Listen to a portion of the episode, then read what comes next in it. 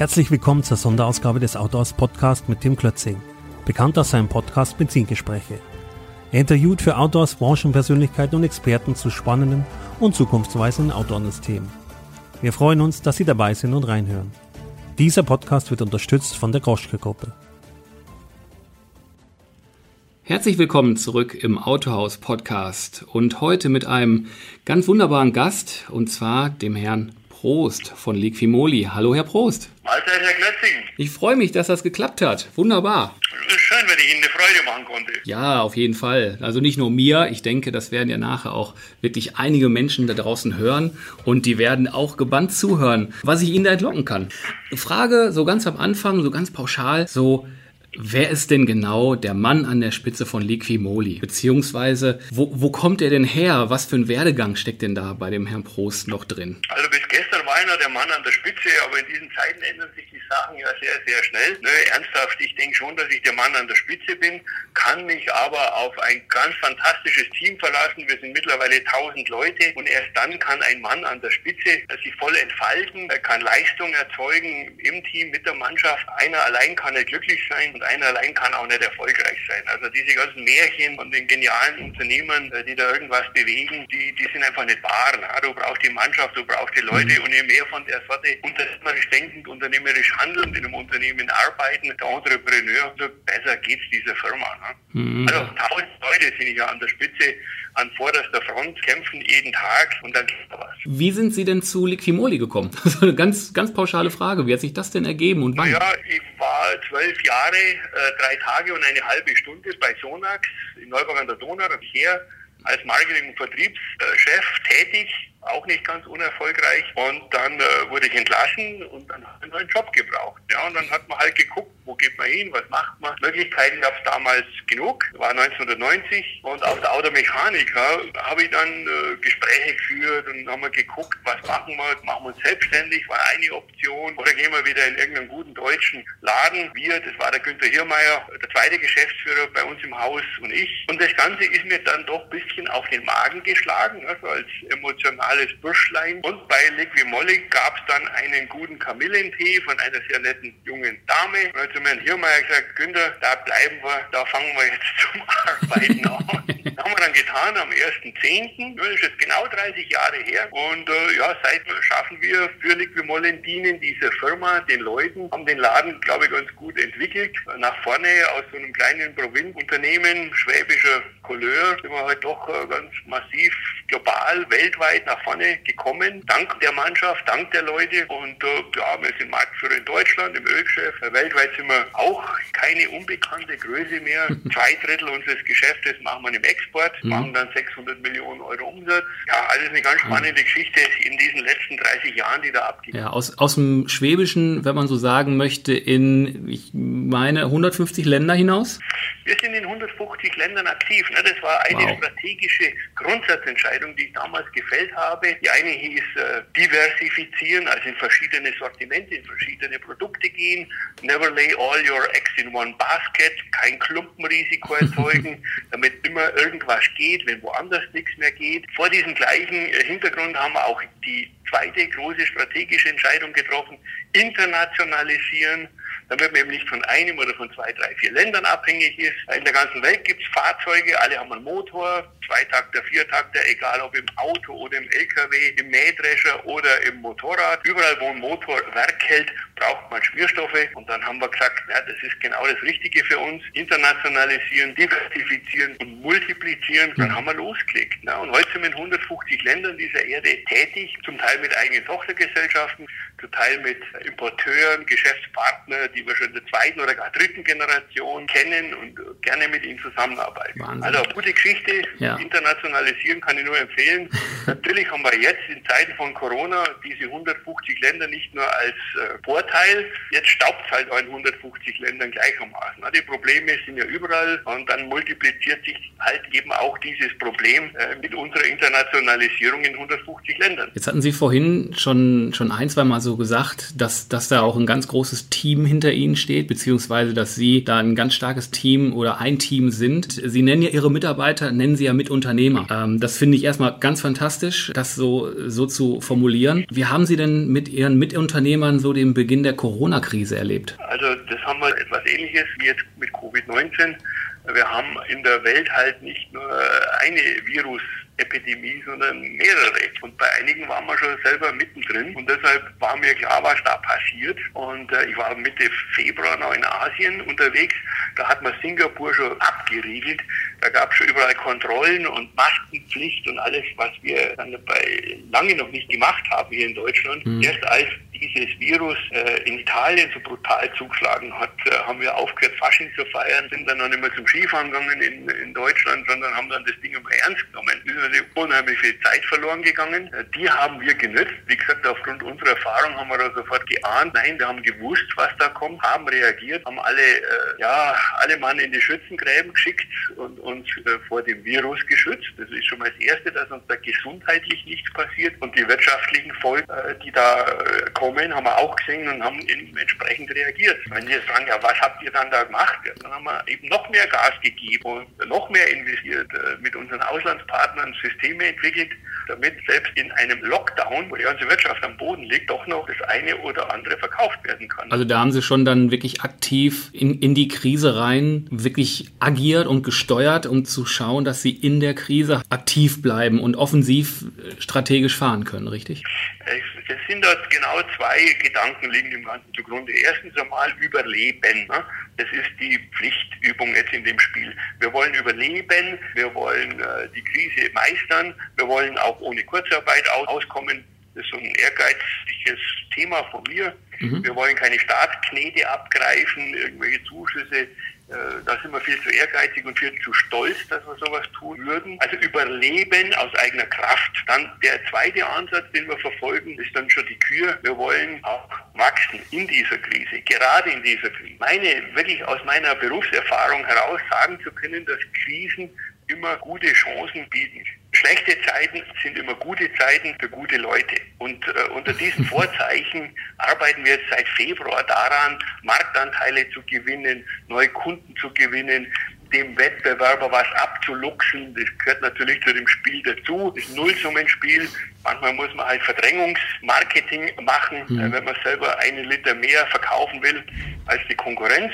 Verkaufen. All dies tun wir. Ne? Aus meiner Sicht ist diese Krise zu bedeutend, dass wir sie ungenutzt verstreichen lassen dürfen. Immer vor dem Hintergrund, dass wir wachsen wollen und dass wir noch sehr ehrgeizige Ziele haben bezüglich der weltweiten Distribution unserer Marke Liquid Molly. War so eine offensive Strategie, war das sofort klar für Sie oder, oder mussten Sie das so ein bisschen erstmal einordnen, wie groß ist denn diese Covid-19-Geschichte? Wie schnell war Ihnen das klar? Also das war auch sofort klar, genauso klar, wie wir gesehen haben, dass wir gefährdet sind durch diese Virusepidemie und dann Pandemie. Genauso klar war uns, dass hier eine wirtschaftliche Großwetterlage über uns reinzieht, die verheerend sein wird.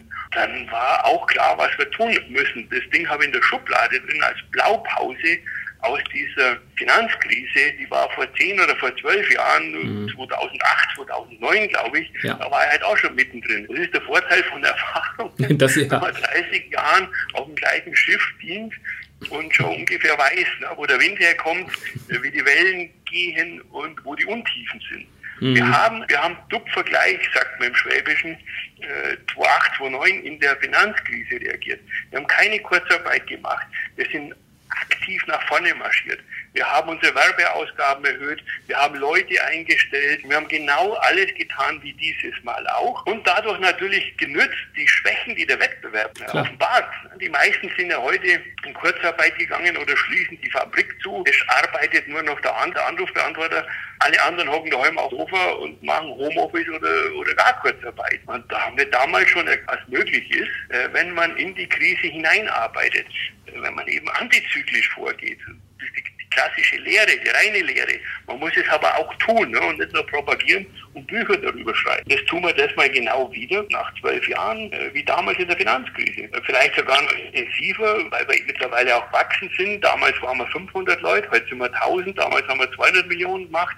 Heuer machen wir 600 Millionen. Also ich habe ein ganz anderes Gewicht, mhm. dem wir heute in den Ring steigen können. Absolut. Damals. Aber die Systeme, die grundlegenden Entscheidungen, das sind die gleichen. Volle Kanne Bazooka, richtig den Konkurrenten zeigen, wo der Hammer hängt und die Kunden begeistern, nach wie vor. Zeigen, dass man in der Krise bei ihnen ist. Zeigen, dass man mhm. ein verlässlicher Partner ist, der nicht bloß irgendwas verkaufen will, sondern auch jetzt da ist, wenn es darum geht zu überleben. Mhm. Das sind die Maximen, mit denen wir arbeiten.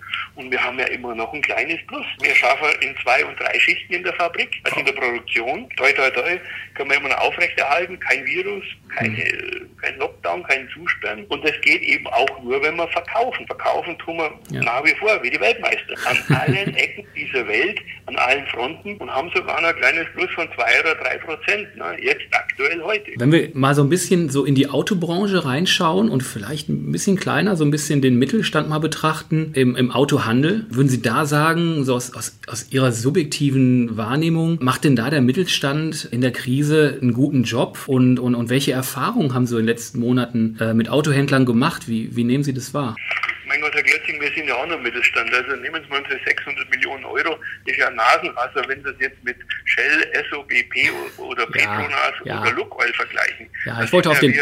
Goldhamster dagegen. Ja. Es kommt da nicht auf die Größe drauf an, sondern es kommt darauf an, was man, wie schnell man es macht, mhm. wie gründlich man rangeht, wie radikal und vielleicht sogar brutal man jetzt zu Werke geht. Oder ob man sich einfach zurückzieht, in die Deckung geht und sagt, oh, wir haben eine Krise, es geht jetzt sowieso nichts, na, dann bleiben wir lieber mal alle zu Hause, kassieren Kurzarbeitergeld vom Staat, dann werden wir schon irgendwie durchkommen. Das sind zwei grundlegend verschiedene Philosophien, die da dahinter stecken. Mhm. Hat nichts mit Mittelstand oder Großkonzern zu tun, auch nicht mit Autohaus, Metzgerei, Ölfabrikant oder sonst irgendwas. Mhm. Das sind die grundlegenden Charakterzüge, die Eigenschaften von Menschen, die ein Unternehmen führen, jetzt zutage kommen. Der mhm. eine eher defensiv, der andere eben offensiv.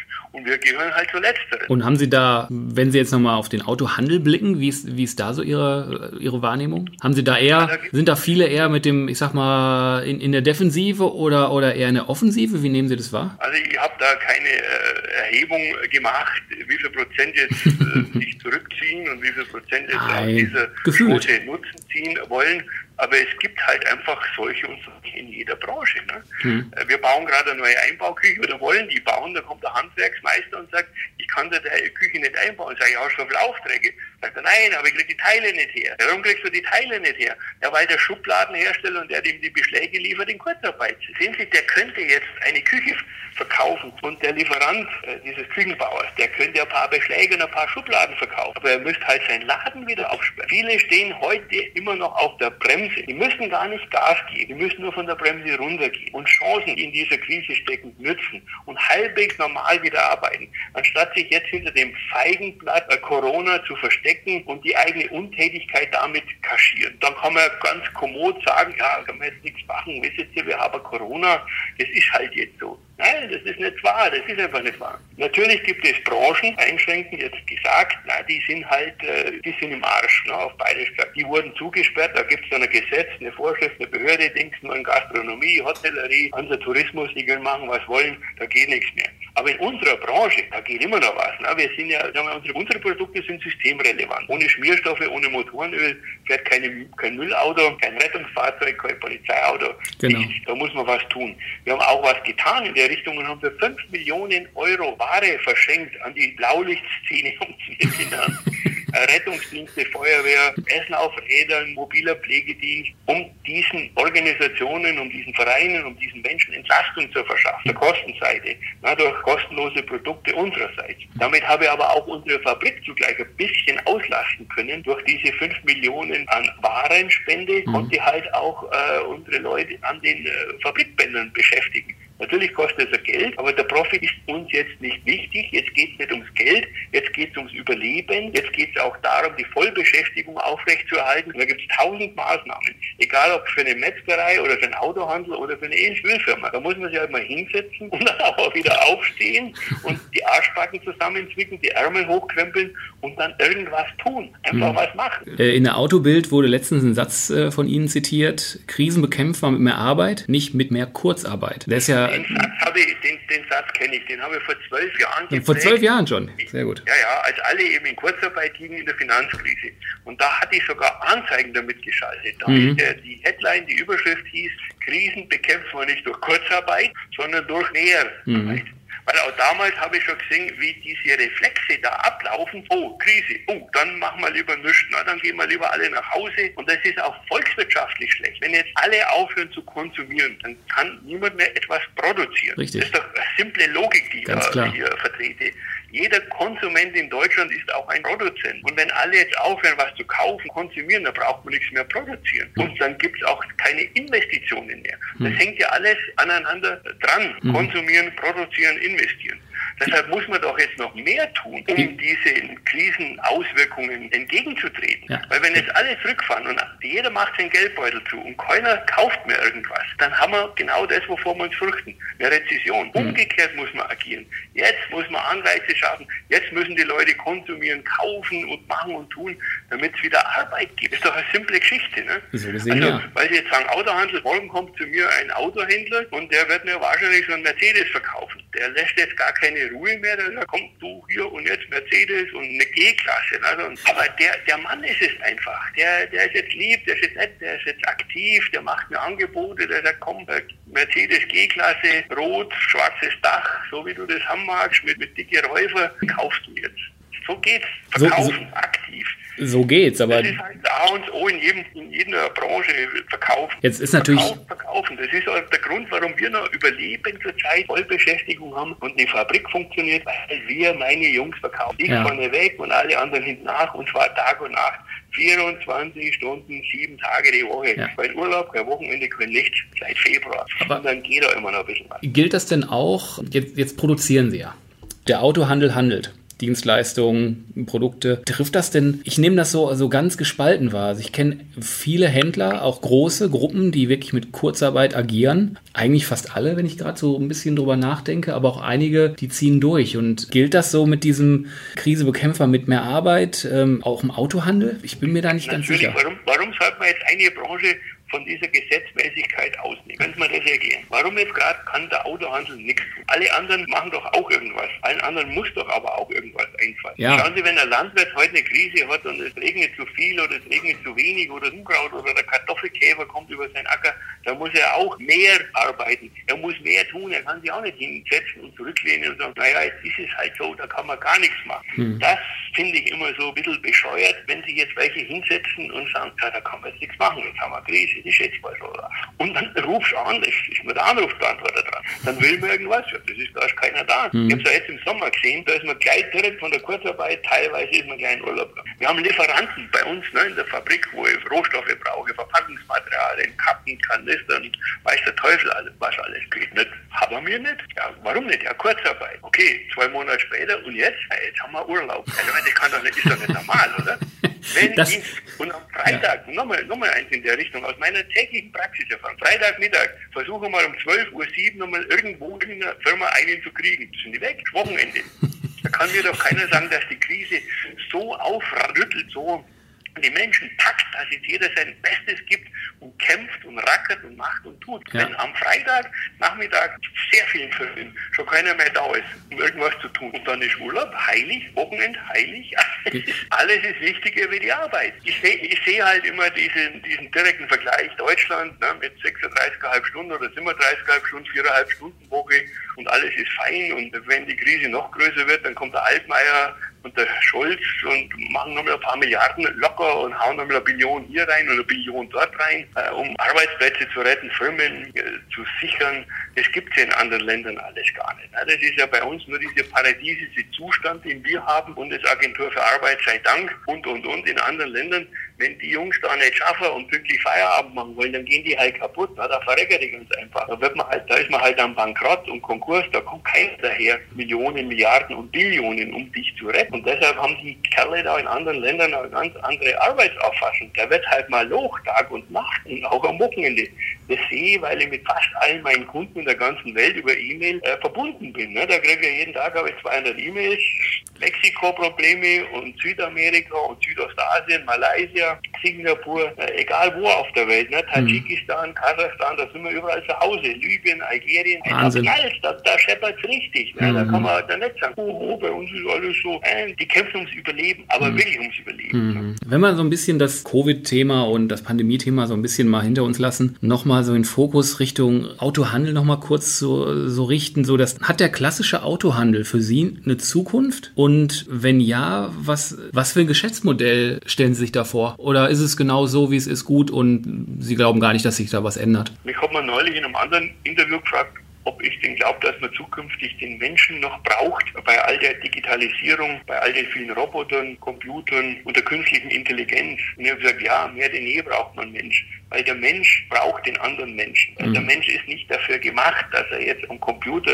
nur am Computer sitzt und dort seine Bedürfnisse befriedigt, wozu ja auch der Kauf eines Autos gehört. Wenn die menschlichen Beziehungen, die menschlichen Kontakte gepflegt werden, dann geht auch ein Geschäft. Ich habe immer dafür gesorgt, dass wir einen Haufen Verkäufer haben. Also in Deutschland haben wir 150 äh, Außendienstmitarbeiter, die auch jetzt in der Krise, sofern sie raus durften, äh, unseren Kunden zur Seite standen. Im Ausland haben wir das Gleiche. Wir haben jetzt in der Krise in Frankreich eine Auslandstochter eröffnet. Das erste, was sie war, ja bei Dutzend Außendienstler eingestellt. In Italien dasselbe und jetzt erst jüngst nochmal in Australien. Für mich spielt der Mensch, der Verkäufer in unserem Spiel hier, die allergrößte Rolle. Und das gilt auch fürs Autohaus. Schauen Sie, wenn jetzt nicht dieser Mann, der morgen zu mir kommt und mir eine G-Klasse verkauft, das macht er, das, das kriegt er hin. Da bin ich hoffentlich hoffentlich hört das nicht vorher. Mann nicht gäbe, nur irgendein so ein Konfigurator im Internet oder was auch immer, dann würde dieses Auto nicht kaufen. Aber man muss eben den Wert auf diese menschliche Komponente versteckt im Verkäufer. Diese Komponente muss man betonen. Ich habe sehr viele Konkurrenten, die haben wir überholt im Laufe dieser 30 Jahre. Eigentlich nur, gut, okay, wir waren auch gut, wir waren auch fleißig, aber die waren halt auch schlecht. Der größte Fehler, den die gemacht haben, war, ihre Vertriebsmannschaft restlos zu eliminieren und die Leute entlassen, reinschickt, die haben keinen Vertrieb mehr. Da könnt ihr jetzt ein paar Namen nennen, aber ich glaube, da kriege ich dann Ärger mit dem Wettbewerbsrecht. Lassen aber da wird das Alphabet durchgehen von all den großen ehemaligen Marktführern in Deutschland, in Europa und in der Welt, die jetzt alle in der Versenkung verschwunden sind. Die hatten alle mal äh, große Außendienstmannschaften, tolle Jungs, die waren fit, die waren trainiert, die haben die Kunden begeistert, die haben geholfen, wie man eben helfen muss als Lieferant. Mhm. Und dann hat irgendein Manager äh, hinter seinem Schreibtisch auf seinem weichen Stuhl entschieden, dass man keine Verkäufer mehr haben will. Das waren unsere Chancen. Also für Liquimolli jetzt. Wir haben immer da zugeschlagen, wo die anderen ihre Truppen abgebaut haben. Das gilt auch für alle Branchen. Wenn ich heute, egal ob jetzt im Finanzwesen oder im Baumarkt, egal wo, wenn ich da niemanden mehr treffe, der mit mir spricht und der mir eine kompetente Auskunft gibt, dann wird mir das kaufen, verleitet. Dann habe ich keinen Bock mehr drauf. Das macht keinen Spaß. Und umgekehrt glaube ich, und ich bin überzeugt davon, und bei uns funktioniert es auch so, wenn ich Menschen habe, die sich mit der Firma identifizieren, die diese Werte auch teilen eines Unternehmens und dann rausgehen und dann eben auf der anderen Seite auch wiederum Menschen treffen, Einkäufer, Techniker, Kfz-Meister, Mechaniker, Automobilhändler oder wer auch immer und dann passiert was dann gibt es eine Interaktion und dann fällt denen was ein und dann machen wir auch was mit. Ganz wir kriegen jetzt in dieser Krise haben wir jetzt einen Vertrag gemacht mit einer deutschen Tankstellenorganisation. Eine Tankstellenkette, das muss man auf der Zunge zergehen lassen, nimmt Liquimolli auf. Ja gut, Öl haben die selber, ne? Und irgendwelche Kanister mit 5 Liter Schmierstoff drin, das ist auch kein Hexenwerk. Denen geht es um die Beziehung. Denen geht es um diese menschliche Komponente, die ich gerade beschrieben habe, mhm. wo eben Leute dann an die Tankstelle kommen und sagen, du pass auf, da machen wir doch einmal folgendes, dann kommt ein bisschen Umsatz ins Haus und dann kommen die Tankkunden und nehmen noch ein Öl mit. Da haben wir jetzt in dieser Krise haben wir sieben neue Verkäufer eingestellt, nur für unser Tankstellengeschäft. Genial. Ein anderer Unternehmensführer, Manager oder was immer, der, der, der schlägt sich den Kopf und sagt, ja, wie kann man denn jetzt auch noch äh, mehr Personalkosten aufbauen? Die muss man doch reduzieren. Das ist so dieser Reflex, den die anderen halt drauf haben. Und wie gesagt, immer weltweit. Das bringt dann eben die Musik ins Haus. Ja. Ich bin überzeugt, am Ende des Jahres haben wir ein sattes Plus im Umsatz gegenüber vorher. Krise hin, Krise her, durch diese Maßnahmen. Wo wir jetzt gerade wieder bei, bei Liquimoli, bei Ihnen sind. Wie geht es denn da, äh, also in, wie ist denn der Blick für Sie in die Zukunft? Äh, nehmen wir mal das böse Stichwort E-Mobilität mit weniger beweglichen Teilen Teilen, nennen wir das mal ganz vorsichtig so. Ja, das Elektroauto wird kommen, es ist ja auch schon da und es wird einen gewissen Prozentsatz am Markt sich krallen, aber Sie werden jetzt nicht 1,5 Milliarden Verbrennungsmotoren innerhalb der nächsten paar Jahre eliminieren und durch Elektroautos ersetzen. Mhm. Das ist schon mal das eine. Da wird der Verbrennungsmotor, der im Übrigen noch sehr viel technisches Potenzial hat, Rationalisierungsmöglichkeiten ohne Ende. Den Diesel hat man halt durch Betrug kaputt gemacht, aber der Diesel hätte sehr, sehr viel dazu beitragen können, die CO2-Emissionen zu reduzieren. Das war ein Stockfehler der deutschen Automobilindustrie, kann man aber auch wieder reparieren. Ich meine, der Verbrenner, egal ob Diesel oder Benzin, hat noch Zukunft. Elektroauto wird das alles gar nicht leisten können, was man sich davon erhofft. Stichwort Batterie, ja. Stromkapazitäten, Ladestationen etc. etc. Und wenn dann einmal die Zeit kommt, wo man synthetische Kraftstoffe herstellen kann aus umweltfreundlich gewonnenem Strom, mhm. irgendwo wo die Sonne den ganzen Tag scheint und aus Wasser und aus CO2 aus der Luft und hat dann den Treibstoff, der absolut umweltfreundlich ist und kann dann die vorhandene Infrastruktur nutzen, also Tankstellen, Raffinerien, Pipelines und die vorhandenen Verbrennungsmotoren, dann haben wir überhaupt kein Problem mehr mit dem Thema. Da muss man aber eben aus seitens der Politik Ergebnis offen forschen lassen und nicht alles jetzt auf das Elektroauto setzen und die Möglichkeiten eben synthetisch hergestellte Kraftstoffe überhaupt äh, außen vor lassen. Das ist für mich ein Rätsel, wie man das so ja. einäugig hier betreiben kann mit dem E-Auto. Müssen wir mal mit Fachleuten darüber unterhalten, was für Möglichkeiten es gibt, äh, synthetisch Kraftstoffe herzustellen, die die vorhandenen Fahrzeuge betreiben können. Und zwar umweltfreundlich. Das ja. geht alles. Ja, das, das, das Thema kommt in den Medien wirklich extrem zu kurz. Ich hatte mal das Glück, da ähm, ein paar Informationen mal zu sammeln und ich war echt da ganz schön beeindruckt. Da wurde natürlich auch gesagt, dass das dauert noch, das ist noch ein Entwicklungsprozess. Äh, wenn, wenn das in die also Massenproduktion geht. Da ist wieder eine große Lobby dahinter, hm. äh, die, so wie man halt auch im Ölgeschäft, also im großen Mineralölgeschäft, eben auch eine Lobby hat, die sich dafür stark macht. So hat man jetzt halt hier auch wieder eine Stromlobby, die sich dafür stark macht. Mhm. Sie können heute mit 70 Quadratkilometer irgendwo in der afrikanischen Wüste den Strom erzeugen, den man hier in ganz Deutschland braucht. Wo macht man sowas nicht? Die Frage, die muss man sich halt äh, in der Politik auch stellen. Was, was will ich? Und ergebnisoffen forschen heißt für mich auch diesen Pfad begehen, äh, synthetisch Kraftstoffe herzustellen. Mhm. Und zwar umweltfreundlich. Ne? Nicht mit den Windrädern hierzulande, das funktioniert ja nicht, aber eben in anderen Ländern, wo die Sonne Tag und Nacht scheint und wir dann eben kostenlos diese Energie haben. Und Wasser braucht man noch. Das gibt es im Meer ohne Ende und CO2 in der Luft braucht man. Dann haben sie es doch schon. Es wird kommen, also da bin ich mir ganz sicher. Wir sind jetzt auch mit unserem Schmierstoffverband, da haben wir einen Verein gegründet, der seinerseits jetzt Lobbyarbeit für diesen Weg Berlin und in Brüssel äh, betreibt. Da muss man natürlich auch Geld äh, geben und äh, da wollen wir mal ein Gegengewicht zum Elektroauto ausschaffen. Also das ist äh,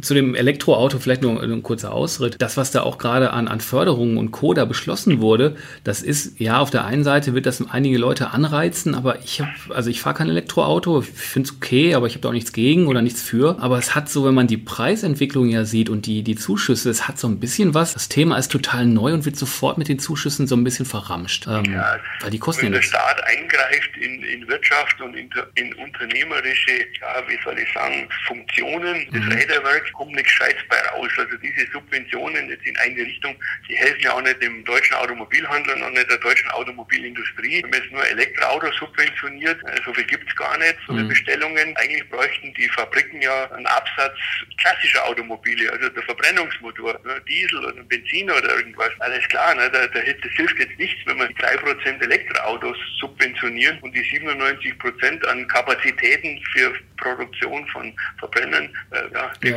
gehen leer aus. Die, die gehen leer aus, ja, gehen, gehen zugrunde. Also so, um das nochmal so, so, so eine Klammer drum zu machen, also Sie jetzt für, Ihr Business erstmal noch Entspannung und mal schauen. Nein, also Entspannung. Das, so, würde ich das auch nicht sagen, nee, Gottes Willen. Nicht ganz. Wandel, Wandel ist Wandel, alter Spruch und die Dinge ändern sich jeden Tag dreimal. Das Wissen der Menschheit verdoppelt sich alle fünf Jahre, meins nicht. Was will ich damit sagen? Schauen Sie, unsere Ölfabrik, die Megwin im Saarland, die ist 160 Jahre alt, die haben angefangen mit Fett für Pferdekutschen. Da hätten sich die auch nicht träumen können, dass man keine Pferdekutschen mehr gibt und dann Motorenöle ja. für Motoren gemacht werden.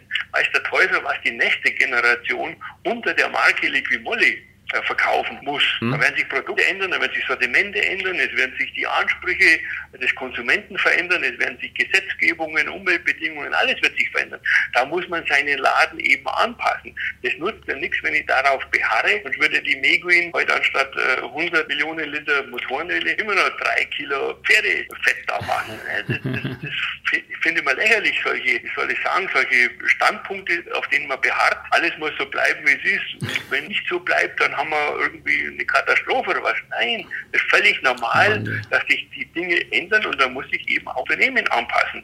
Mit der Politik, mit der Unternehmensstrategie und natürlich auch mit Produkt und Sortiment. Für mich ist doch nur wichtig heute als Unternehmensführer bei Liquimolli, dass wir eine Marke kreieren, wo auch nach uns noch Generationen Spaß dran haben, weil die Marke kompetent ist, weil die Marke sauber positioniert ist, weil die Marke mit Sympathie aufgeladen ist und der Bekanntheitsgrad stimmt, dann ist doch alles gut. Was die nach uns dann unter dieser Marke verkauft, ist wieder eine andere Geschichte. Vielleicht Produkte, die wir heute ja noch gar nicht kennen. Wir sind im Grunde durch. Jetzt kommt aber noch auf Wunsch der Autohausredaktion eine ganz einfache Frage. Welches Auto fahren Sie persönlich? Also ich fahre jetzt seit Februar gar kein Auto mehr, weil ich mich hier voll zurückgezogen habe. Klingt jetzt auch lustig, ich weiß. Und nichts anderes mache wie arbeiten. Die waren nicht mehr draußen aus meinem Sicherheitsschloss hier in Leipheim. Aber äh, da steht ein SS LS vor der Tür, so ein Flügeltürer. Da kommen ja noch rein und raus, trotz meiner 64 Jahre, wird aber jedes Jahr anspruchsvoller, die Übung. und äh, deshalb habe ich mir auch einen Raptor zugelegt. Das ist so was Amerikanisches. Da gibt es Cup-Holder in jeder Ecke von dem Auto. Da kann man einen Maßkrug reinstellen, so groß sind die. kennen Raptor, ne? so mit Britsche, Ladefläche hinten. Das ist so ein bisschen eine Reminiszenz an USA. Da war als junger Kerl immer gern mit der Harley Davidson rumgefahren und äh, später mit Familie mit Wohnmobil. Und heute ist halt der Raptor, der hier im bayerischen Leibheim vor der Tür steht wenn der Verkäufer morgen kein Mist baut und gut ist, dann kommt dann noch eine feuerrote Mercedes G-Klasse 500 oder 8 Zylinder. Ähm, Herr Prost, das äh, ja. hat mir einen riesen Spaß gemacht. Vielen lieben Dank für das Gespräch. Ja, Ihnen, Ihnen alles Gute. Ja, alles Gute für uns alle.